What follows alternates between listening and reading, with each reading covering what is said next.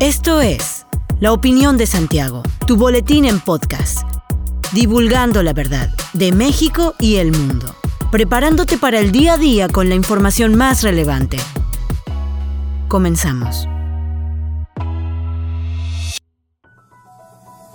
Buen día, bienvenido a La Opinión de Santiago, una dosis breve de información para arrancar el día con lo más relevante a nivel nacional e internacional.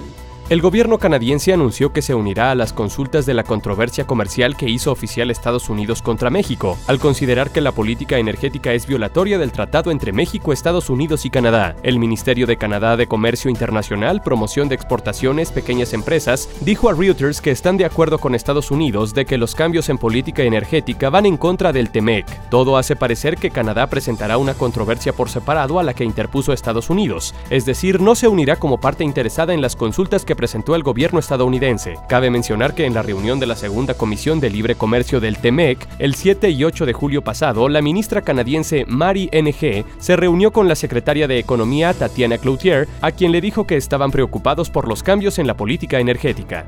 El presidente de Estados Unidos, Joe Biden, anunció varias acciones para enfrentar el cambio climático. En una antigua central eléctrica de carbón en Massachusetts, la cual está en proceso de reconversión para generar energía eólica, el mandatario estadounidense afirmó que una parte de su estrategia es destinar presupuesto a las comunidades devastadas por el calor. Biden no declaró una emergencia climática formal, es decir, una medida que desbloquearía nuevos poderes amplios para desarrollar energía limpia al tiempo que restringe la extracción y exportación de combustibles fósiles. Sin embargo, el presidente de Estados Unidos dijo en su discurso que lo haría pronto. Las disposiciones incluyen medidas para expandir la generación de energía eólica y la disponibilidad de sistemas eficientes de enfriamiento doméstico, así como la asignación de fondos de emergencia para infraestructura y proyectos como estaciones de enfriamiento en lugares que enfrentan calor extremo. Además, se incluye la apertura de áreas marinas adicionales para parques eólicos, luego de que las objeciones del senador Joe Manchin detuvieran la legislación para frenar el aumento de las temperaturas. Este jueves 21 de julio se llevará a cabo la segunda Feria de Empleo para el Adulto Mayor en el estado de Querétaro, evento en el que un total de siete empresas ofertarán 205 plazas para personas que cuenten con más de 60 años de edad. Tania Palacios Curi, titular de la Secretaría de Desarrollo Sostenible, recordó que en el marco del proyecto Ciudad Exponencial se han realizado cinco ferias y jornadas de empleo enfocadas a diversos segmentos de la población, donde participaron 109 empresas con 3.589 plazas, se atendieron 2.328 personas y hubo un una colocación promedio del 30%, un aproximado de 700 a 800 personas, estrategia que resulta exitosa al individualizar el beneficio e incluyendo cuotas a favor de segmentos de la población como las y los adultos mayores.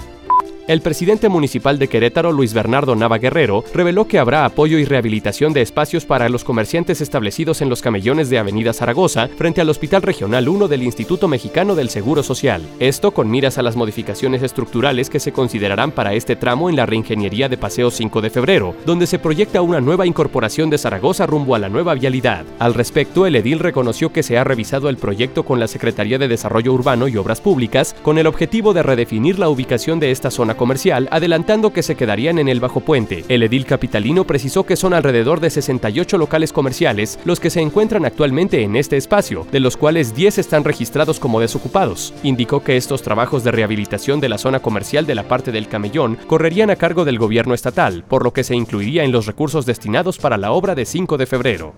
El Querétaro Experimental ha dejado una derrama económica de 130 millones de pesos desde su inauguración hasta la fecha, superando en un 30% la meta estimada. El monto ha sido distribuido en hoteles, comercios y restaurantes. Durante Querétaro Experimental se han realizado 66 presentaciones en un periodo de 13 fines de semana. Las presentaciones han sido de 18 artistas internacionales, 14 nacionales y 34 locales. En suma, desde el arranque del festival hasta el fin de semana pasado se reportó un aforo de más de 100.000 personas, de las cuales alrededor de 30.000 son turistas. La titular de la dependencia señaló que en promedio la ocupación hotelera de la capital cada fin de semana del Querétaro experimental es del 65%, con una derrama económica de 30 millones de pesos. Añadió que se espera un incremento en el número de visitantes y por ende de derrama económica, para lo que resta del festival, en especial para su clausura.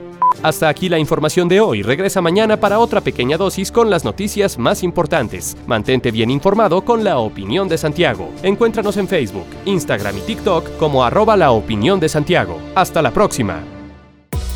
La opinión de Santiago. Comprometidos con la verdad.